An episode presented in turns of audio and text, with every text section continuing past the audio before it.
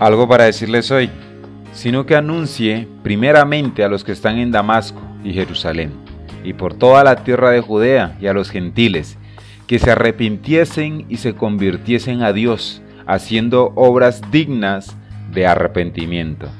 Hechos capítulo 26, versículo 20. Y entre tantas cosas que decir, sí, tengo algo para decirles hoy, reales y verdaderos. Mis amados oyentes, desde el principio de la historia de la redención, vemos que aparecen dos líneas que corren paralelas una a la otra, la verdad y la mentira. Podemos decir que desde el inicio Satanás intenta hacer algo artificial de la verdad de Dios, intenta imitarla con el objetivo de engañar a los hombres, a los seres humanos. Para todas las cosas verdaderas que encontramos en la palabra de Dios tenemos imitaciones del enemigo. No significa que lo genuino y lo falso estén en el mismo nivel, claro está, o que sean pares, por supuesto que no.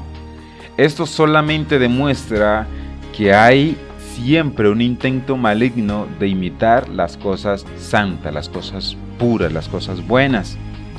Mientras vivamos en este mundo caído siempre veremos cosas con apariencia de sabiduría, apariencia de piedad, apariencia de buenas obras, apariencia de santidad, pero son falsas, pero que querrán aparecer como verdaderas. Satanás no necesariamente aprisiona a los hombres en pecados grotescos.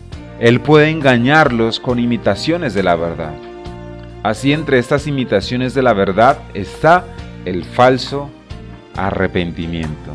Y continuamos hablando, por supuesto, mis amados, del arrepentimiento, siendo conscientes que ese arrepentimiento debe nacer de la voluntad de Dios. De lo contrario, como ya lo dije, será un arrepentimiento falso.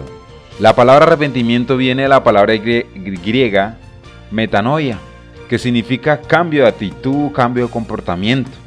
Leamos un poco lo que dice Carl Krominga Dice, podemos decir que metanoia significa cambio de ideas, de afectos, de convicciones y compromisos interiores enraizados en el temor de Dios, en el temor a Dios.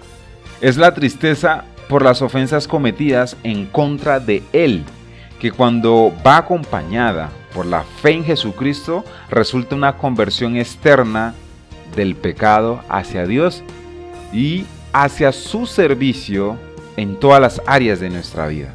Vemos entonces que el arrepentimiento genuino contiene algunos elementos esenciales. Cambio de pensamiento, cambio de opinión, tristeza, que es según Dios, como lo hemos hablado en otros capítulos, que está en segunda, segunda de Corintios capítulo 7, versículo 10, y cambio de comportamiento. Cuando verdaderamente nos arrepentimos, pensamos diferente con respecto a Dios, a nosotros mismos y a todas las demás cosas acontece un cambio radical, mis amados oyentes. La contrición, palabra utilizada en el Salmos 34, 18, contrictos de espíritu, significa abatimiento. Es un término utilizado para describir el verdadero arrepentimiento. El pastor Robert Charles Sproul lo describe así. Es el arrepentimiento verdadero y piadoso. Es genuino. Incluye un profundo dolor por haber ofendido a Dios. La palabra contricta confiesa franca y plenamente su pecado, sin ningún intento de justificarse o disculparse. Ese reconocimiento del pecado es acompañado por un deseo espontáneo de hacer restitución, siempre que sea posible. Es una decisión de abandonar el pecado. Este es un arrepentimiento genuino.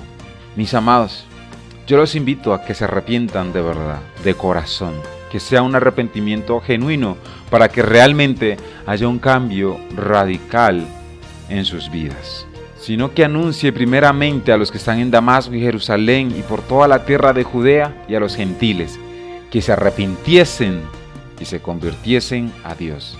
Mis amados, que se arrepintiesen y se convirtiesen a Dios haciendo obras dignas de arrepentimiento. Hechos capítulo 26, versículo 20.